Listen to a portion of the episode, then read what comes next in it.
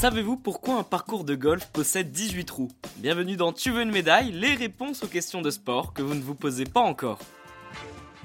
Un parcours de golf pourrait posséder 20 trous, 50 ou même 100, mais non, il y en a précisément 18. Pourtant, un chiffre rond aurait semblé un peu plus simple et logique. Pour comprendre pourquoi ce nombre a été retenu, il faut revenir au 18e siècle.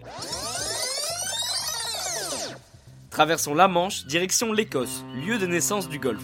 Et plus précisément à Saint-Andrews, un parcours mythique puisqu'il est l'un des plus anciens dans le monde, et qui à l'époque ne possédait pas encore 18 trous, mais plutôt 22. Enfin pas vraiment, en réalité il n'y en avait que 11. Sauf que les joueurs le parcouraient deux fois, une fois dans un sens et une fois dans l'autre pour revenir au point de départ. Seul problème, les golfeurs estiment que certains trous sont trop rapprochés. Pas de souci, la problématique est vite résolue puisque le parcours décide de fusionner certains trous entre eux. On passe donc de 11 trous à 9.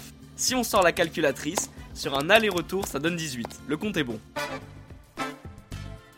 En 1890, le Royal and Ancient Golf Club of St Andrews est reconnu comme l'autorité réglementaire du Royaume-Uni. Pour faire simple, c'est eux qui décident. Et ils ne perdent pas de temps pour imposer leur formule de 18 trous pour un parcours dit classique.